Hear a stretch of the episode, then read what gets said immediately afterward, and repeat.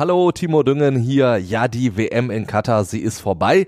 Aber meine Kollegen und ich, wir reden natürlich weiter gerne über Fußball, vor allen Dingen über den Ruhrgebietsfußball. Alles, was wichtig ist, über Schalke, Dortmund, den VfL Bochum, Rot-Weiß Essen oder auch den MSV Duisburg bekommt ihr bei uns mit unserem Podcast Fußball Inside. Folgt uns gerne, dann äh, verpasst ihr keine Folge und ihr helft uns noch mehr Menschen zu erreichen.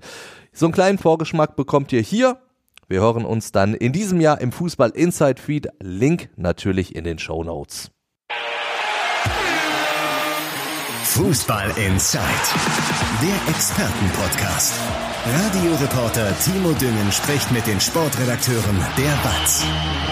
Ja, Tag am Donnerstag und herzlich willkommen zu Fußball in Zeit, wo wir heute so ein bisschen auf dem absteigenden Ast sind, also zumindest thematisch, denn wir bewegen uns im äh, Bundesliga-Keller. Wir sind nämlich beim Tabellenletzten der Bundesliga und beim Drittletzten der Fußball-Bundesliga. Das Ganze, wie gewohnt, im Doppelpack. Ihr kennt das Spielchen einmal zum Gucken, einmal zum Hören. Ihr schaut gerade den Vodcast, möchtet uns aber lieber nur hören, dann äh, schaut doch einfach vorbei auf Apple Podcasts oder auf Spotify. Da könnt ihr uns auch direkt abonnieren, damit ihr nie eine Folge verpasst. Und wenn ihr unseren Podcast hört, aber vielleicht auch mal gucken wollt, was das für Knallköpfe sind, die hier erzählen, wie sehen die wohl aus, dann schaut einfach in die Show Notes, da lege ich euch den Link dann hin, dann könnt ihr einfach einfach kurz aufs Video klicken. Und ich habe schon gesagt, wir sprechen heute über den VfL Bochum und den FC Schalke 04, dementsprechend am Start einmal unser VfL-Experte Christian Wob. Hallo zusammen und der stellvertretende Sportchef Andi Berten. Hallo Hi, Andi. Hallo Christian. Hi. Ja, ich stelle mich auch noch einmal ganz kurz vor. Ich bin Timo Düngen, bin morgen Moderator bei Radio M. Schalippe und als Fußballkommentator im Einsatz bei den Spielern des FC Schalke 04 und des MSV Duisburg. Das heißt, mein Wochenstart war eher äh, bescheiden, zumindest ergebnismäßig. Wobei, äh, Andi, ich muss sagen, das Spiel des MSV Duisburg hat mich jetzt nicht so sehr geschockt, wie das Spiel der Schalker. Also, dass der MSV verloren hat gegen Mannheim, ist unglücklich gelaufen. Eine gelb-rote Karte, die man nicht unbedingt geben muss, aber das wird jetzt zu weit führen. Schalke hingegen hat mich wirklich schockiert. Die erste Halbzeit, Thomas Reis hat es auch so gesagt, war nicht Bundesliga-tauglich und ich finde, das hat er noch positiv ausgedrückt. Ja, gut, also noch weniger als Bundesliga tauglich geht ja dann auch eigentlich schon gar nicht mehr. Also ähm, es war halt vor allem den Erwartungen im Vorfeld halt irgendwie nicht irgendwie gerechtfertigt geworden, die Partie, oder zumindest die erste Halbzeit, weil ja alle gesehen haben, wie beim trotz des Ergebnisses 0 zu 3 in Frankfurt zuvor am Samstag Schalke ja durchaus eine ordentliche Partie abgeliefert hat, sich ja. irgendwie Chancen erspielt hat, kreativ dran teilgenommen hat am Spiel, sicherlich wieder die Abschlussschwächen gezeigt hat, aber ja trotzdem irgendwo die Hoffnung äh, geweckt hat. Jetzt beginnt die zweite Jahreshälfte oder die zweite Saisonhälfte, da kann noch mal was gehen und dem sprach, äh, entsprach die erste Halbzeit halt in keinster Weise.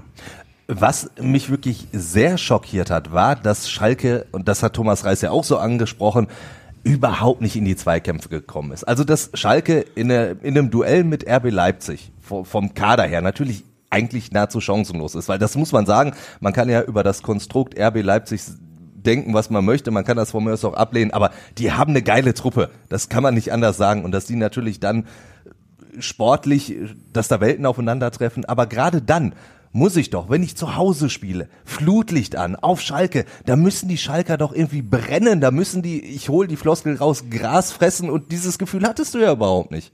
Nee, überhaupt nicht. Also gerade wirklich in der ersten Halbzeit, es war, es hat an allem gefehlt, muss man wirklich sagen. An Einstellung, an ähm, Ideen an Passsicherheit, an äh, Konsequenz, wie man in Zweikämpfe geht, oder beziehungsweise sie sind ja nicht in Zweikämpfe gegangen. Richtig. Also es war schon ähm, ja ein ziemlicher Offenbarungseid, muss man leider sagen. Hat sich Gott sei Dank aus Schalker Sicht nochmal in der zweiten Halbzeit, Halbzeit was gebessert. Da ist die Frage, hat Leipzig einen Gang zurückgeschaltet oder Schalke ja. wirklich einen Gang rauf? Ach, das kann man jetzt so oder so sehen. Ich fand schon, dass die Schalker auch besser gespielt haben. Ja. Klar, wenn man 4-0 zur Pause führt, dann äh, geht man das auch nicht mehr mit letzter Konsequenz irgendwie äh, zu Werke äh, zu Werke. Aber das äh, die erste Halbzeit war einfach wirklich so, wie man Schalke 04 überhaupt nicht erleben darf, wenn man ja. in der Tabelle den letzten Platz belegt, wenn man eine Aufholjagd starten möchte und ja wirklich noch äh, auch da die eine oder andere Überraschung mal braucht, um irgendwie Richtig. sich ein Polster zu schaffen. Richtig. Wie ist dann so eine Leistung zu erklären, gerade in der ersten Halbzeit? Also wie, wie kann die Mannschaft überhaupt nicht stattfinden? Die kommt auf den Rasen und gefühlt ist er halt gar nicht da. Also nur körperlich, aber zumindest geistig nicht so wirklich. Ach, ich glaube, ich befürchte, das weiß man in Gelsenkirchen noch heute nicht, warum das so zustande gekommen ist in der ersten Halbzeit.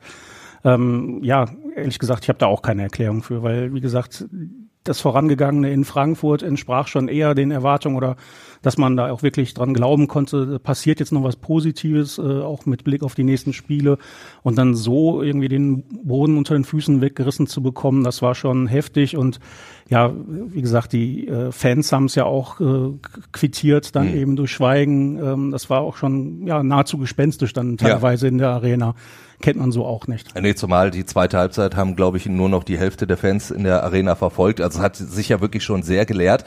Allerdings, man hat gemerkt, als dieses 1 zu 4 gefallen ist und, mhm. und die Mannschaft ja dann auch ein paar Signale gesendet hat. Gefühlt von der Stimmung her stand es ja dann 3 zu 4. Also, ne, man hat gedacht, Schalke ist drauf und dran, den Ausgleich zu erzielen. Plötzlich war es ja unfassbar laut. Und da muss ich sagen, am Ende war es, glaube ich, für Schalke ganz gut, noch diese zwei Gegentore zu kassieren, weil sonst wären die Schalker nämlich nach dem Spiel in die Nordkurve gegangen, hätten sich noch feiern lassen und das Fazit wäre gewesen, naja, komm, in der zweiten Halbzeit haben sie sich zumindest angestrengt. Das ist häufig auf Schalke in dieser Saison so gewesen. Ich glaube, das war jetzt nochmal so ein, so ein richtiger Tritt in den Hintern, den sie brauchten. Ja, also der Tritt war es definitiv am Ende. Ich weiß jetzt nicht, ob sie sich beim 1-4 äh, hätten feiern lassen von den Fans.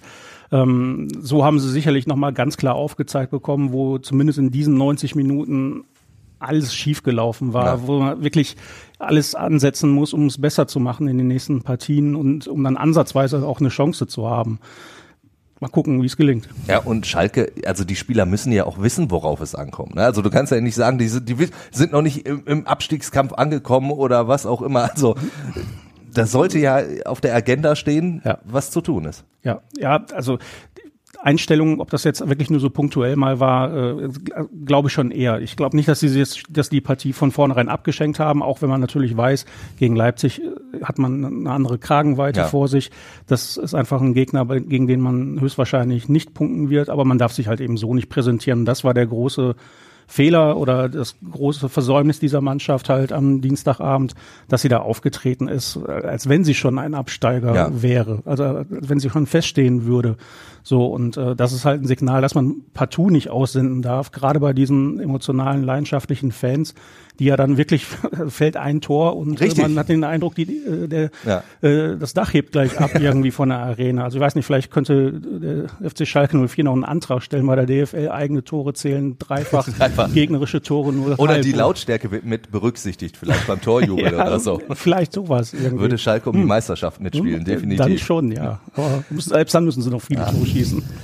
Also so, so ein Anzählen von einzelnen Spielern ist immer unschön, aber in dem Spiel muss man es vielleicht auch tun. Also das hat Thomas Reis ja indirekt auch gemacht, indem er ja zum Beispiel zur Pause direkt gewechselt hat. Also Uron mit seinem Heimdebüt als Linksverteidiger, der wird geholt, du erhoffst dir, dass er die Mannschaft irgendwie verstärkt der hat ja überhaupt nicht gewusst, wo er zu stehen hat. Ja, man darf jetzt auch nicht direkt den Stab über alle brechen. Ähm, sind gerade da einige Spieler halt erst in der Winterpause gekommen, die müssen sich umgewöhnen.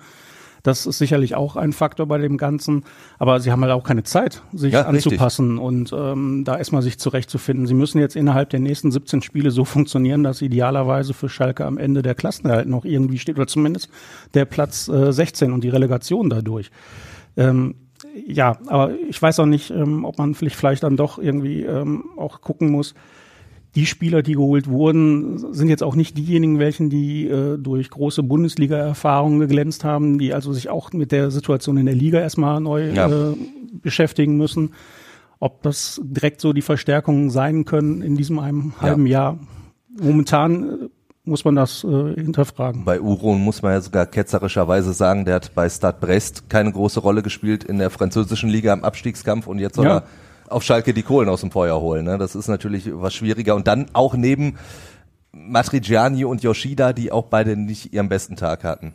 Ja, gut, also, also das ist ja das Da kannst du natürlich auf, eigentlich also wenige, die einen guten Tag haben. Wir werden gleich zu den zwei positiven Ansätzen, sag ich mal, zu den zwei Lichtblicken kommen, okay. aber Sollen wir direkt zu den positiven Dingen gehen, weil sonst müssen wir Ja, auch alle draufhauen. genau, äh, in dem Sack ja triffst du fast immer den richtigen dann in dem Fall. Nein, dann lass uns gucken. Also Kozuki, das ist der Junge, der Spaß macht. Macht das Tor. Äh, Ich glaube, auch das hat die Fans natürlich nochmal besonders beeindruckt, wie er das auch gemacht hat. Also mit einer Leichtigkeit sich um die Gegenspieler gedreht dann vorm Tor souverän geblieben, hat eine überragende Vorbereitung gespielt, also in allen Vorbereitungsspielen getroffen. Und das ist einer. Ja, äh, zumindest in der aktuellen Schalker Mannschaft ist er einer. Das, ja, man muss es ja auch ein bisschen relativieren. Man darf den Jungen jetzt auch nicht in den Himmel heben und äh, von dem Wunderdinge erwarten. Ich meine, der hat bis äh, vor wenigen Wochen noch in der Regionalliga gespielt. Er ist in Düren, dann in der äh, U23 Ja. der Schalker. Hat jetzt einen Profivertrag, hat in Frankfurt sehr ordentlich gespielt, hat auch äh, in der Offensive gegen Leipzig die besten äh, Aktionen gehabt. Er hat, äh, finde ich, immer wieder mal erkennen lassen, da ist ein Spielverständnis da, er kann Räume sehen, äh, er kann Mitspieler einsetzen, das ist da, das ist natürlich halt äußerst, äh, äußerst selten vorgekommen insgesamt in der Ja. Partie. Aber zumindest hat man da die Hoffnung, ähm, da ist einer, der hat ein Spielverständnis und kann tatsächlich auch nochmal vorne etwas in die Wege leiten. Vielleicht jetzt noch mit dem einen oder anderen neuen, äh, Skarke kommt jetzt noch dazu Genau. äh, gegen Köln, schneller Flügelspieler, der zwar aber äh, bei Union Berlin auch jetzt keine gravierende Rolle Da, gespielt da hat. wäre nämlich der Punkt, den ich jetzt angesprochen hätte. Oh, ja. Ja, also genau, bei, bei Union Berlin auch in der ersten Liga nicht wirklich stattgefunden. Ja, in Darmstadt war, war er eine gute Nummer in der zweiten Liga. Aber das ist jetzt auch einer, der denn jetzt aus Schalker Sicht direkt funktionieren muss. Und er kommt halt ja von der Bank, teilweise Schrägstrich Tribüne von Union Berlin. Ja, ist richtig. Und ähm, klar, natürlich sind alle Hoffnungen damit verbunden, dass dies, diese, das müssen diese Spieler jetzt sein, die es richten äh, für Schalke, die wirklich die Kohlen aus dem Feuer holen. Aber ähm, ja, momentan nach diesem einen Spiel gegen Leipzig, man muss das auch nochmal sicherlich separat betrachten, weil Ja. in Frankfurt auch, weil das, Leipzig wird jetzt, glaube ich, nicht der Maßstab werden für die kompletten äh, 17 Rückrundenspiele. Aber ähm, wie das klappen soll, ähm, da muss schon viel Glück auch mal bei sein, weil ich habe schon gesagt, du brauchst ja auch mal, du musst ja nicht nur gegen die Mannschaften, die direkt vor dir stehen, Hertha, Ja, du Augsburg, bräuchtest mal so einen. Ausreißer am Du musst auch mal Positiven. gegen Hoffenheim irgendwie einen, Sieg landen, weil du einfach ein Punktepolster bauen willst. Ja. Weil Das Blöde an Hin- und Rückrunde ist ja, dass du in der Rückrunde die gleichen drei Gegner zum Schluss haben wirst und die heißen halt eben Bayern München, Eintracht Frankfurt und RB Leipzig. Ja. Die spielen am 32. bis 34. Spieltag um Meisterschaft, um Einzug in die Champions League, in die Europa League. Ja. Da muss man schon eigentlich einen Punktepolster mitbringen, ehrlich gesagt, bis dahin. Deswegen versuchen wir noch so ein bisschen Hoffnung zu schüren. Äh, Michael Frei in seinem Startelfdebüt am Anfang auch noch nicht so richtig reingekommen, aber ich finde in der zweiten Halbzeit hat er schon gezeigt, dass er die Mannschaft verstärken kann. Hat einige Bälle festgemacht, hat dann aber auch den, den Kopf oben gehabt und konnte seine Mitspieler dann in Szene setzen. So ist ja auch das eine Tor gefallen, als er dann Kozuki eingesetzt hat. Absolut, also ich finde, der hat schon dann hinten raus ein ordentliches Heimdebüt abgeliefert. Ja, da kann man jetzt erstmal nichts groß geben. Weil in einem Spiel, in dem ansonsten eigentlich alles schief läuft, Ja. äh, war das sicherlich äh, absolut ähm, in Ordnung und äh, ja, vielleicht sogar ein bisschen vielversprechender auch.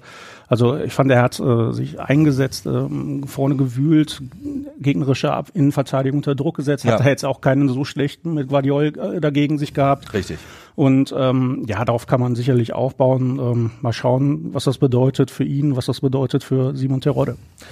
Jetzt äh, über Skark haben wir schon gesprochen, bei, bei äh, Niklas Tauer haben wir auch schon ein paar Mal drüber gesprochen. Da weiß man nicht so wirklich, ob das ein Transfer ist, der wirklich Sinn macht, indem man Flick abgegeben hat, ausgeliehen hat an den 1. FC Nürnberg, dafür einen anderen total unerfahrenen Spieler ausleiht. Nun gut, wir werden sehen, ob er überhaupt eine große Rolle auf Schalke spielt oder ob er in gewisser Weise ein bisschen Füllstoff im Kader ist. Äh, bei Moritz Jens könnte das anders sein. Äh, steht kurz vor der Verpflichtung. Schalke hat das noch nicht offiziell bestätigt. Vielleicht, wenn ihr den Podcast gerade hört, dann haben, hat Schalke schon bestätigt. Das geht ja relativ fix.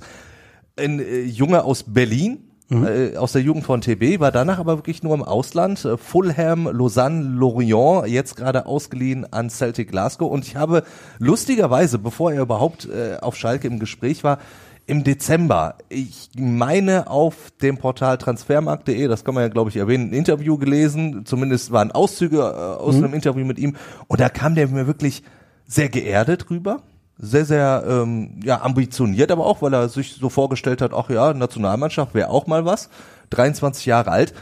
Die große Frage ist aber, kann der Schalke jetzt wirklich auch sportlich direkt weiterhelfen? Wie, wie schätzt du das ein? Ja gut, Innenverteidigung sicherlich auch eine große Schwachstelle. Kann nur besser Stadt- werden fast, ne? Ja, Ähm, völlig unerklärlich, warum Maya Yoshida halt äh, einmal Japaner ist und einmal Schalker. ja, also, schön ähm, ausgedrückt, ja. ja, ich, äh, er kann es ja eigentlich ja. irgendwie und er hat es mit anderen Mitspielern ja auch gezeigt. Das heißt jetzt auch nicht, dass alle Mitspieler um ihn herum einfach äh, dazu führen, dass Maya Yoshida äh, da momentan nicht die Leistung abruft, die man von ihm erwartet.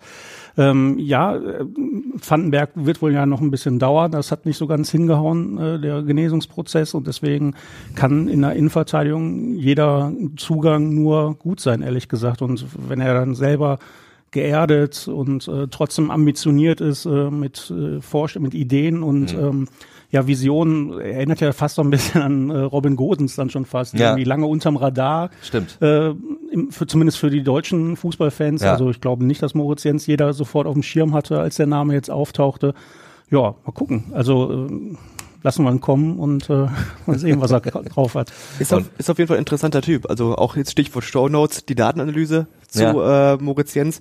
Ähm, soll wohl einer sein, der zumindest in das Reissystem von den Anlagen her gut reinpasst. Also sehr aggressiv nach vorne verteidigend und damit kommt er denen nahe, die Reis auch in Bochum hatte mit äh, Maxim Leitsch und Bella Kotschap. Natürlich würde ich jetzt erstmal zumindest anzweifeln, ob das auch auf, der, auf dem gleichen Niveau schon hm. passiert, aber gutes Aufbauspiel, ähm, hohes Tempo sind zumindest, wenn man jetzt auf die reinen Zahlen guckt, Attribute, die, glaube ich, den Schalkern ganz gut weiterhelfen.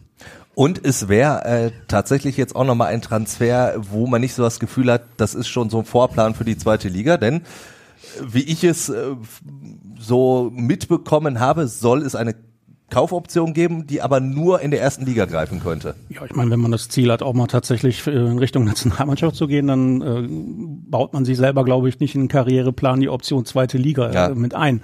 Ähm, Zumal er die Champions League Hymne live erlebt hat in dieser Saison schon, also richtig, also bei Celtic. Also, ja, also äh, müssen wir gucken, wie es mit ihm wird. Ich glaube, ähm, wie Christian gerade schon sagte, er bringt da halt Qualitäten mit rein, die die Schalker Innenverteidigung momentan nicht hat. Äh, kann man sagen, immerhin die Hälfte der Innenverteidigung ist äh, jetzt mal flott. Mal schauen.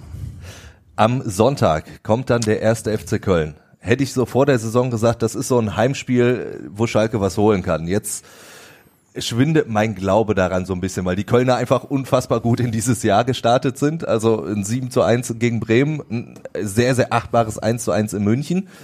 Und Schalke halt mit diesen 1 zu 9 Toren aus zwei Spielen. Ja, aber vielleicht ist ja genau das, was jetzt dazu führen wird, äh, dass es genau andersrum ausgeht, weil die, Schalker müssen am Sonntag in der eigenen Arena alles aus sich rausholen, alles geben, äh, weil da ist komplette Wiedergutmachung mit den Fans angesagt, ähm, die ja auch zwischendurch mal äh, gepfiffen haben zur Halbzeit ja. gegen ähm, Leipzig, was wofür auch dann Thomas Reis ja Verständnis gezeigt hat. Und ähm, ja, also die Kölner kommen natürlich jetzt in dem Selbstverständnis oder mit dem Selbstvertrauen. Wir haben Bremen von der Platte gefegt, gegen die Bayern äh, fast gewonnen. Was soll uns da jetzt Schalke antun natürlich, ne? Ähm, Steffen Baumgart wird das auch sicherlich noch mal ein bisschen relativieren in der Vorbereitung. Aber ich glaube einfach, ähm, ja, Köln ist ja jetzt trotzdem keine Übermannschaft, auch wenn jetzt äh, 180 Minuten lang da mal wirklich bei ja. denen sehr viel zusammengepasst hat. Zumal Schalke ja wirklich, und diese Rechnung hast du ja auch gerade schon fast so ein bisschen aufgestellt, so viele Punkte holen muss jetzt in dieser Rückrunde. Also Schalke muss ja eigentlich jedes zweite Spiel gewinnen. Ja. ja, das lässt sich natürlich jetzt an dieser Stelle so einfach sagen ja. und äh, quasi fordern, aber äh, ja, das sind ja Rechenspiele, da muss man sich nur mal die Tabelle angucken. Ja. Wie gesagt, die letzten drei Partien sind unfassbar schwierig. Du musst quasi dann mit 14 Spielen planen, ja. in denen du so viele Punkte holst, dass es am Ende zumindest für Platz 16 genügen sollte wo ja momentan der VfL Bochum steht. Um zu Christian rüberzukommen, auch wenn du dich gerade natürlich schon mit deiner Expertise zu Moritz äh, Jens geäußert hast. Beim VfL Bochum, warum stehen die Bochumer so, ich muss ja fast sagen, deutlich besser da als die Schalker? Also was macht der VfL besser? Ja, ich glaube, sie stehen nicht nur besser da, sondern sie machen auch allgemein vom ganzen Auftreten her einen ganz anderen Eindruck. Ob man das jetzt an ja ein paar klaren Punkten festmachen kann, weiß ich nicht. Also wenn wir mal ganz grundsätzlich anfangen, ich glaube, dass Bochum sowohl in der Breite als auch in der Spitze stärker besetzt ist als Schalke. Dazu hast du mehrere oder viele Spieler gehabt, die schon in der vergangenen Saison da waren, die teilweise mit in der Aufstiegsmannschaft dabei waren, während bei Schalke äh, sich ja schon sehr, sehr viel personell getan hat. Jetzt holst du wieder einen neuen, der mit eigentlich Stammplatzanspruch hat. Das ist bei Bochum nicht so. Da hast du eine eingespielte Mannschaft, also inzwischen eingespielte Mannschaft. Weil du hast ja schon besser wird. Abgänge gehabt. Also du hast die Innenverteidigung abgegeben, du hast äh, Pantovic abgegeben, du hast ja Genau, schon du, einige du hattest in der Verluste Innenverteidigung, gerade in der Innenverteidigung, was jetzt auch ja langsam, wir kommen ja wahrscheinlich gleich noch auf Kevin Schlotterbeck zu sprechen, Richtig. langsam äh, ja ausgeglichen wird. Ähm, grundsätzlich glaube ich, dass ähm, Bochum einfach schon weiter ist. Thomas Letsch, der ja, ja immer noch re relativ neue Trainer hatte, ähm, zwei Wochen mehr Zeit als Reis. Ich glaube, Reis kam zwei Wochen später zu Schalke. Müsste oder eine Woche ja. später. Auf jeden Fall, gut sind nur ein paar Tage, aber er- er wusste genau, also relativ früh schon, wa- was er mit der Mannschaft vorhat, was die Stellschrauben sind, äh, an denen zuerst gearbeitet werden muss, mehr Stabilität, auch wieder mehr Selbstvertrauen. Das hat er umsetzen können. Ich glaube, die Winterpause, die sehr lange, hat den Bochumern noch mal geholfen. Sie hatten nur einen Nationalspieler, der weg war. Inzwischen sind auch ja, viele Verletzte wieder zurückgekehrt, einige neue dazugekommen, blöderweise. Allerdings ist, ist einfach insgesamt die Mannschaft viel stabiler, hat einen klareren Plan, sowohl defensiv als auch offensiv und kommt halt mit auch einfach einer breiten Brust inzwischen aufs Spielfeld. Und ähm, wenn du mit einem 3 zu 1 gegen Hertha, den direkten Konkurrenten startest, dann bist du schon mal äh, auf jeden Fall weiter als Schalke, die natürlich mit direkt zwei Negativerlebnissen reingegangen sind. Also ich glaube, es ist auch, hat auch viel mit dem Kopf zu tun. Ja, und vor allen Dingen, wenn, wenn du jetzt aus dieser WM-Pause rauskommst und du wusstest ja da, wenn wir gewinnen, dann, dann springen wir an der Hertha vorbei und sind halt sowas von mittendrin im Geschäft. Bei Schalke ist es ja fast schon so gewesen, selbst wenn sie in Frankfurt gewonnen hätten, wären sie immer noch weit weg gewesen von den anderen. Auch das macht ja äh, im Kopf schon einiges. Ja, aber auch vielleicht da ein bisschen relativierend, äh, also jetzt auch wenn man Hertha gegen Wolfsburg gesehen hat, das war äh, noch gruseliger als der, den Auftritt, den sie in Bochum hingelegt haben. Also Ja. es ist natürlich qualitativ schon mal ein anderer Auftaktgegner gewesen als Eintracht Frankfurt. Das muss Richtig. man dazu sagen. Auf der anderen Seite stehst du natürlich, die, von den Schalkern erwartet gegen Frankfurt erstmal grundsätzlich niemand was und auch nicht gegen Leipzig. Spielst du aber direkt gegen Hertha, hast du schon so eine ja, Drucksituation, Mhm. weil sechs Punkte Spiel, die anderen können wegziehen und dann musst du erstmal gucken, dass du noch eine Mannschaft findest, die vielleicht wirklich noch mit dir auf Augenhöhe ist. Und das haben sie geschafft, haben das umgesetzt und ja, können jetzt, glaube ich, trotz der Niederlage gestern äh, mit ja, einem relativ guten Gefühl in die Restsaison gehen oder in die Rückrunde, die eigentlich beginnt. Al- Also lag es dann wirklich an den Gegnern? Also dass Hertha natürlich ein, naja, sagen wir mal, etwas leichterer Gegner ist als natürlich gestern Leverkusen oder war es diese berühmte äh, Heim-Auswärts-Diskrepanz beim VfL Bochum? Ach, das würde ich jetzt, also wir haben, die haben ja auch vor der Winterpause das letzte Spiel auswärts gewonnen, da haben wir ja schon drüber gesprochen. Ja. Ist jetzt die, der Auswärtsflug Flug gebrochen. endlich gebrochen. Ähm, ich würde es auch in Relation setzen dazu, dass sie halt gestern in Leverkusen gespielt haben, Ja. die ja einen Kader haben, der ja mindestens Europa League, wenn nicht sogar Champions League Qualität hat, ähm, mit herausragenden Einzelspielern und dafür haben sie es ja eigentlich auch ganz gut gemacht. Also wenn man überlegt, dass äh, der Elfmeter, zu, der zum 1-0 fü führte, wäre schon äh, dumm Hm. bis unglücklich, unglücklich bis dumm, vielleicht so in die Richtung. Ähm, Unglücklich ist dumm, das ist eine schöne genau. Formulierung. und äh, dann hätte Asano, hatte direkt äh, den, was vorher oder nachher? Auf jeden Fall hätte Asano auch relativ früh für Bochum treffen können, dann gehst du vielleicht mit dem Unentschieden die Halbzeit. Ja. Ähm, in der zweiten Halbzeit war Leverkusen schon die stärkere Mannschaft, allerdings hast du auch, obwohl du schon einen merklichen Qualitätsunterschied hast, trotzdem von den Bochumern gesehen, dass sie einen Plan haben, wie sie auch dagegen vorgehen können. Und im Endeffekt kannst du 0 zu 2 Leverkusen verlieren. Du hast dich in der, gerade zu Beginn der Hinrunde und auch in den ersten Spielen unter Litsch auswärts schon sehr, sehr schlecht angestellt. Ähm, auch wieder in Leipzig Ja. zum Beispiel, was äh, ja so als das Synonym für die, die Bochumer Krise stand, äh, wo alles schief ging. Ähm, du hast dich auch in anderen Spielen auswärts sehr, sehr schlecht präsentiert, sowohl von der Körpersprache als auch spielerisch. Und das war gestern halt komplett anders. Also auch da ist ein Schritt gemacht worden. Also nehmen wir jetzt einfach mal Mannschaft X, gegen die man vielleicht gestern auswärts gespielt hätte, die jetzt nicht unter zu den Top 7, 8 der Liga gehören. Leverkusen hat einen Fehlstart, die stehen noch ein bisschen tiefer, aber gehören meiner Meinung nach weiter nach oben. Ja. Ähm, Bei Leverkusen hat man ja immer gegeben, nur drauf gewartet, dass die auch genau. irgendwann merken, dass sie Fußball spielen können. Genau, und jetzt kommt auch Wirtz zurück und so, Ja. wenn du den siehst, dann das ist jetzt nicht die unbedingt die Kragenweite, mit der sich Bochum messen möchte. Trotzdem, das hast du auch angesprochen, gefühlt hat äh, Bochum eine vernünftige Kaderbreite. Also zum Beispiel gegen die Hertha kommt ein Asano von der Bank. Ja. Und du kannst, du kannst ja auch äh, als Trainer leisten, äh, aus taktischen Gründen so jemand dann halt auf die Bank zu setzen. Also Ja. das war gut begründet von Thomas Letsch, der eher auf das Anlaufspiel von Simon Zoller in diesem Spiel gesetzt hat, während du gegen Leverkusen ja noch mehr Umschaltmomente hast und dann Tempo brauchst und da ist Asano natürlich der richtige Mann. Und äh, ja, wenn du einen WM-Fahrer von der Bank bringen kannst, Das ist und- schon ordentlich. Das ist schon ordentlich. Und wenn du auch jetzt in der Abwehr hast du auch neue Alternativen geschaffen, also im Mittelfeld neue Alternativen geschaffen. Also ähm, nicht umsonst wurden jetzt auch noch Spiele abgegeben. Die hatten natürlich jetzt äh, Tim Oermann, der war hinten dran als sechster Innenverteidiger, der hat jetzt keine Rolle gespielt, so wirklich. Aber dass du trotzdem leisten kannst, dann solche auch abzugeben, ist schon, glaube ich, ein Zeichen dafür, dass der Kader dann jetzt auch sehr gut und sehr breit aufgestellt ist. Bei den Winterneuzugängen, also Kunde und Schlotterbeck, da wart ihr alle äh, Bochum-Reporter schon äh, voll, des Lobes, also auch aus den Trainingslagern und den ersten Testspielen. Und bei Schlotterbeck sind wir bei so beim Punkt, was wir bei Schalke angesprochen haben. Der hat ja auch nicht so die Riesenrolle gespielt bei seinem vorherigen Verein und trotzdem funktioniert er dann direkt beim VfL. Ja, ähm, das stimmt und man muss auch sagen, dass es, das gilt sowohl für Bochum als auch auf Schalke, als auch für Schalke. Das ist halt die neue Realität, dass du von den mittelguten bis sehr guten Mannschaften halt die Spieler von der Bank kaufst. Also du Ja. kannst nicht mehr in der Winterpause, ich glaube Bochum konnte das noch nie, Schalke konnte es mal, die besten Spieler ihr wegkaufen. Ja. Also das es geht einfach nicht mehr. Und äh, du musst dann halt einfach hoffen, dass die dann auch direkt einschlagen. Bei Schlotterbeck ist es bislang ich, ich würde mir jetzt noch kein Fazit erlauben, aber es zumindest ist es so, dass die Ansätze sehr gut sind bislang.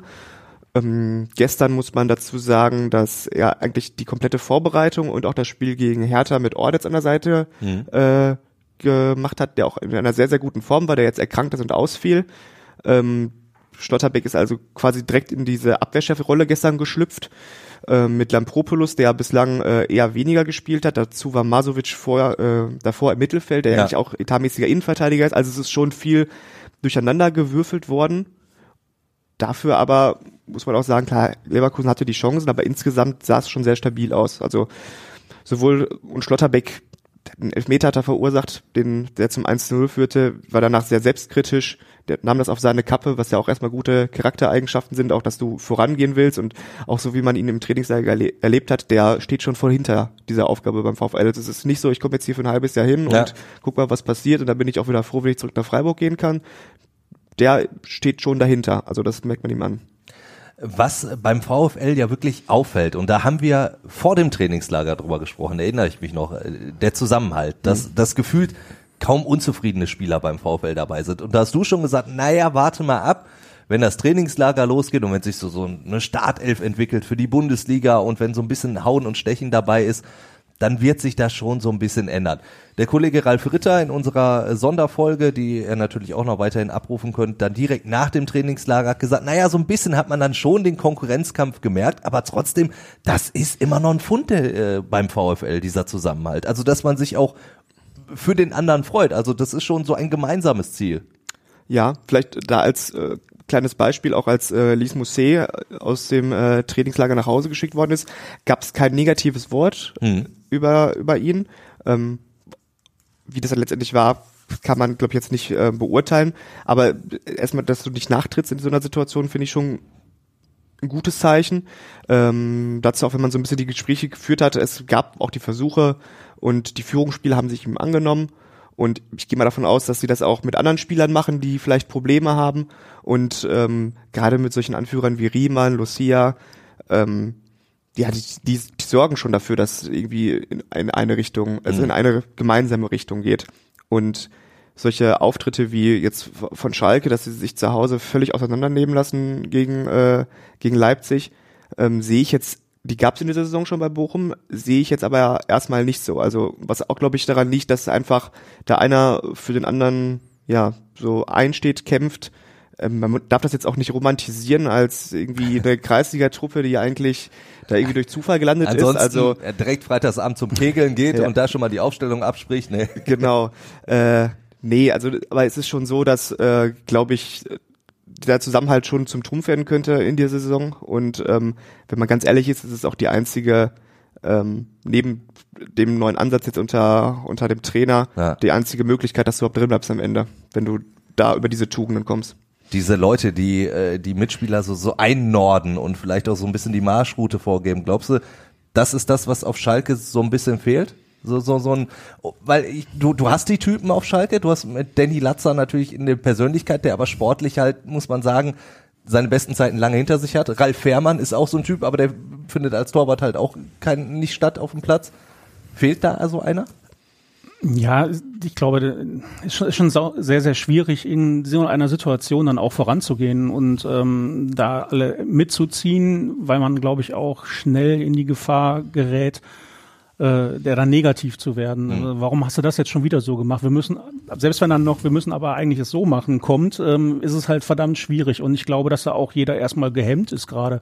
Da will keiner nicht noch einen zusätzlichen Fehler machen. Mhm ähm, bräuchte man auf der einen Seite, auf der anderen Seite ähm, kann man sowas auch immer äh, über ein Kollektiv irgendwie lösen und ähm, ich glaube schon, dass die Schalker jetzt auch sehr gut kapiert haben, äh, was da am Dienstag abgegangen ist und was sie sich äh, wirklich halt überhaupt nicht mehr erlauben dürfen in dieser Saison. Deswegen ähm, ja, natürlich so ein äh, Typ, der vorangeht und alle mitreißt, das ist im äh, positiven Fall, glaube ich, immer deutlich einfacher, als ja. wenn man unten im Keller steht.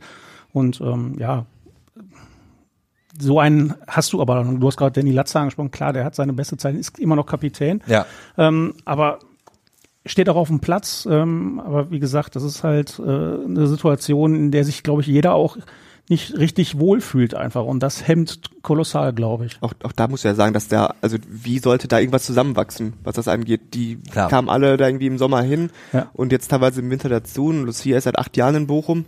Äh, Riemann, ich glaube, auch jetzt nicht viel später gekommen. Also die, die kennen den Verein in- und auswendig. Und wie, wie willst du das bei Schalke irgendwie gewährleisten? Also ich ja, gut, Ralf Fährmann kann den auch von den Schalker Verhältnissen erzählen. Ne? So ja, ist das wie nicht. damals war in der Champions League, aber was ja. hilft denn das jetzt heute? Ne? So. Ja, also die Situation, also in den Gesamtkontext muss man natürlich immer wieder mit einrühren, ähm, wie schwierig die Voraussetzungen einfach sind, auf Schalke eine ja. schlagkräftige Truppe zusammenzustellen. Also die wirtschaftlichen Zwänge sind da so kolossal, dass du eben auch keine äh, großen Sprünge leisten kannst. Christian ja. gerade sagte, wir brauchen jetzt ja gar nicht mehr darüber zu reden, irgendwie von äh, den besten Spielern äh, bei den Clubs darunter irgendwie wegkaufen zu können. Das, das ginge ja überhaupt nicht auf Schalke.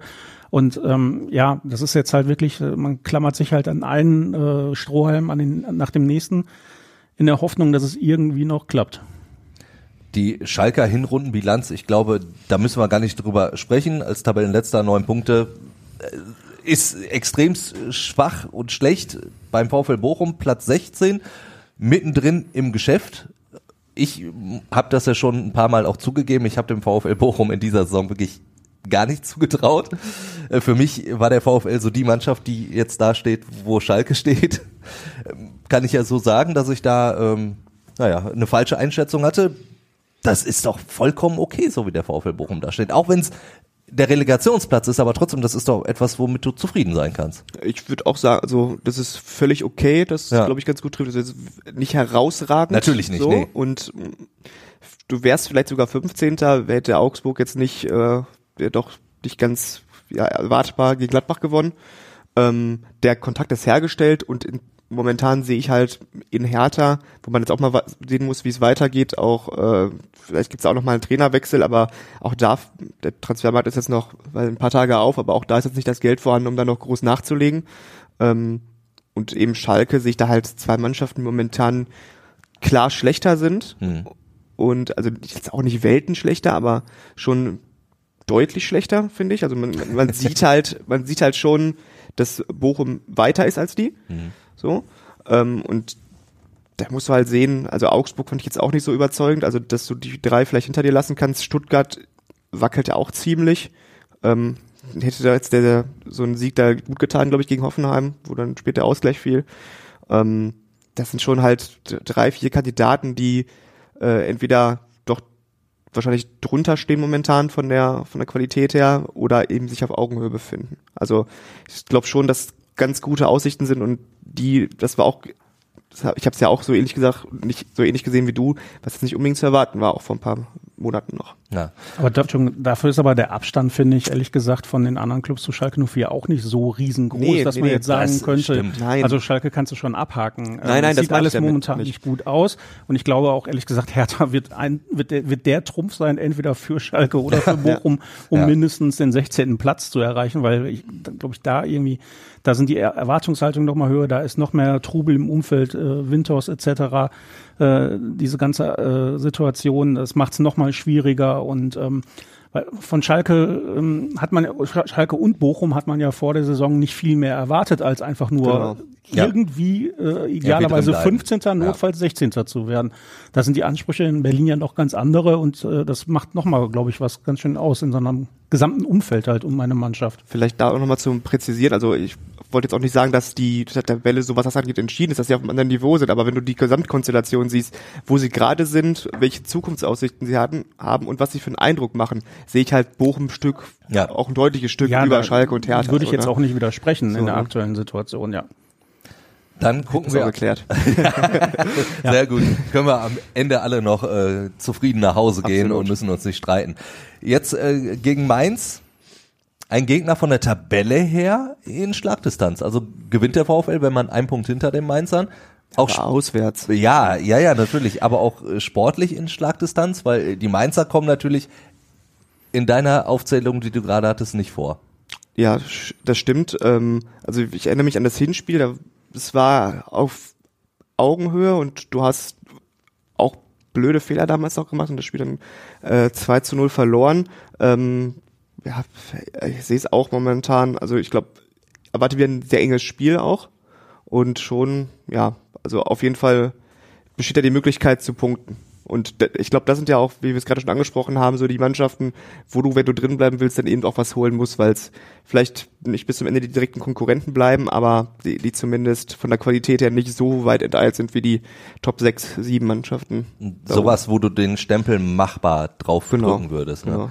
Ja, dann äh, gib doch direkt mal einen Tipp ab, dann sind wir nämlich beim Tippen gelandet. Ähm, ja, also, ja, komm, dieses Auswärtsthema, also irgendwie. Das hast du äh, schon äh, als beendet ich hab's erklärt. Ich hab's beerdigt eigentlich, ja. ne? Aber ja, ich tippe auf ein 1-1. 1 zu 1. Andi. Ja, wenn, wenn, Schalke noch eine Chance haben will, muss Mainz 2-1 gewinnen. Ich denke auch, äh, dass es ein Unentschieden geben wird. Äh, tippe auf ein 0 zu 0. Dann gehen wir ein bisschen weiter nach oben, äh, sowohl tabellarisch als auch spielerisch. Leverkusen gegen Dortmund. Es klingt ja schon nach vielen Toren wenn ich jetzt wieder anfange, wenn, wenn Schalke noch drin bleiben möchte, dann brauchen sie auf dieses Spiel gar nicht zu gucken. Äh, ja, das sind so die Klassiker, wo man hinterher sagt, Mensch, Donnerwetter, cool, dass ich da im Stadion war ja. oder es zumindest am Fernsehen verfolgt habe, ähm, weil da einfach so viel äh, spielerisches Potenzial drin ist, so viel Klasse bei Einzelleuten. Ähm, 3-3. 3-3. Ich hätte ein 4-4 gesagt, also insofern. Ja. Ich kann mich auch irgendwie auf keinen ja, die, ich glaube, die Leverkusener, äh, die kommen jetzt. Die kommen jetzt, ja. Jetzt äh, Xabi Alonso hatte die jetzt äh, ein paar Wochen unter sich und äh, hat da sicherlich das eine oder andere implementieren können. Ich glaube schon, dass mit den Leverkusenern in der Rückrunde äh, zu rechnen, weil die haben ja wirklich einen mordstarken schon, schon Kader, Kader ja. wo du eigentlich sagst, das ist äh, nicht furchtbar weit hinter Dortmund äh, und Leipzig. Ja, ja und ich, ich sehe auch jetzt in Dortmund in der aktuellen Phase jetzt nicht so, dass sie ausgerechnet bei der Mannschaft, wo sie sich immer schwer getan haben, auf das einmal siegen. Ja. Also äh, deswegen würde ich da, glaube ich, auch in, auf ein Unentschieden gehen, auf ein 2-2 und glaube, dass sich auch der andere Schlotterbeck ähnlich schwer gegen Diaby wird. ja.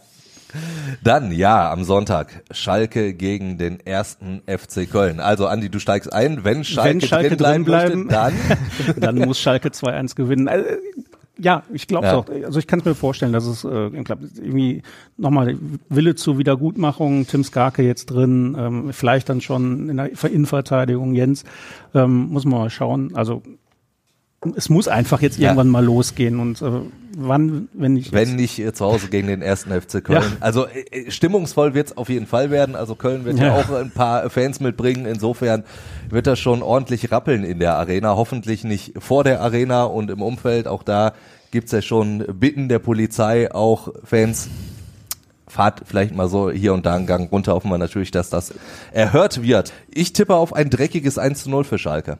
Oh, das würde ich gerne präzisieren. Ich glaube, da ist Kozuki ein starken Moment hat und frei irgendwie in der 78. da einen reinduselt und dann ist das die, ja, weiß ich nicht, die leichte Versöhnung mit den Fans nach der Leipzig-Klatsche. Sehr schön. Dann gehen wir in die dritte Liga und haben Elversberg gegen Rot-Weiß Essen. Fange ich jetzt nicht mit dem Satz an.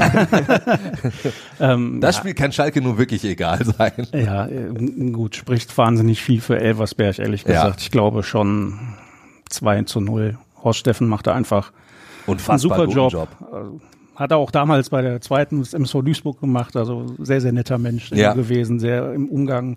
Äh, kann man sich man vorstellen, dass das wirklich ein guter Trainer ist, der eine Verbindung zu Mannschaften aufbaut. Und warum der nie wirklich ein Thema war, wenn beim MSV in den letzten Jahren gefühlt alle drei Wochen der Trainer gewechselt ja, wurde. Nun gut, ich tippe auch auf Elversberg, äh, setze da auf ein, ein 2 zu 0 tatsächlich für die Saarländer. Ich tippe auf ein 3-1. 3 zu 1. Zu guter Letzt dann der MSV Duisburg gegen den VfL Osnabrück.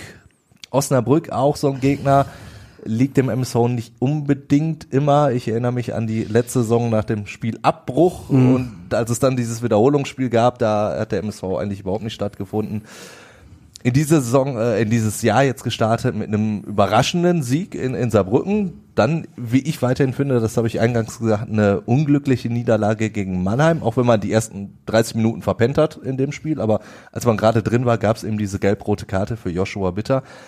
Ich glaube, der MSV kann Osnabrück knacken, auch wenn die gerade so, so ein bisschen im Aufwind sind. Ich tippe da auf ein 2 zu 1 für die Zebras. Ja, die Zebras müssen ja immer sehr, sehr effizient sein in ihren guten Momenten, um dann tatsächlich die Möglichkeit zu haben, auch drei Punkte mitzunehmen. Ähm, da wird man sich wünschen, irgendwie zwischendurch mal ein bisschen mehr Konstanz reinzubringen, ja. dass man sagt, ja, okay, jetzt, jetzt kann man auch ersehen und erklären, warum dieses Spiel 3 zu 0 gewonnen wurde. 1-1 nur. 1-1 nur. Dann hast du den letzten Tipp, Christian. Ach, ja, komm, machen wir ein 1 für Duisburg. 1 zu 0 für den MSV. Na wunderbar. Ohne, dass ich es großartig begründen könnte. Na wunderbar. Das würde dann ja bedeuten, in der dritten Liga wäre ähm, bei unseren beiden Tipps äh, die Generalprobe für den MSV Duisburg geglückt, äh, für RWE nicht, denn dann eine Woche drauf steigt ja dieses große Derby an der Hafenstraße, RWE gegen den MSV Duisburg und da kann ich jetzt schon sagen, das wird dann nächste Woche unser großes Thema sein hier bei Fußball Inside. Könnt ihr euch schon mal merken, also nächsten Donnerstag geht's weiter und wenn ihr jetzt noch irgendwelche Fragen, Anregungen habt, immer her damit, entweder per Mail hallo at fußball-insight.com oder schickt uns was über WhatsApp, den passenden Link zur Nummer packe ich auch in die Show Notes und dann sage ich Andi, Christian, vielen Dank, hat Spaß Danke gemacht. Auch. Sehr gerne. Mhm. Bis nächste Woche. Ciao, ciao. Fußball Inside, der Expertenpodcast. Von den Lokalradios im Ruhrgebiet und der Watz. Jeden Donnerstag neu. Überall, wo es Podcasts gibt.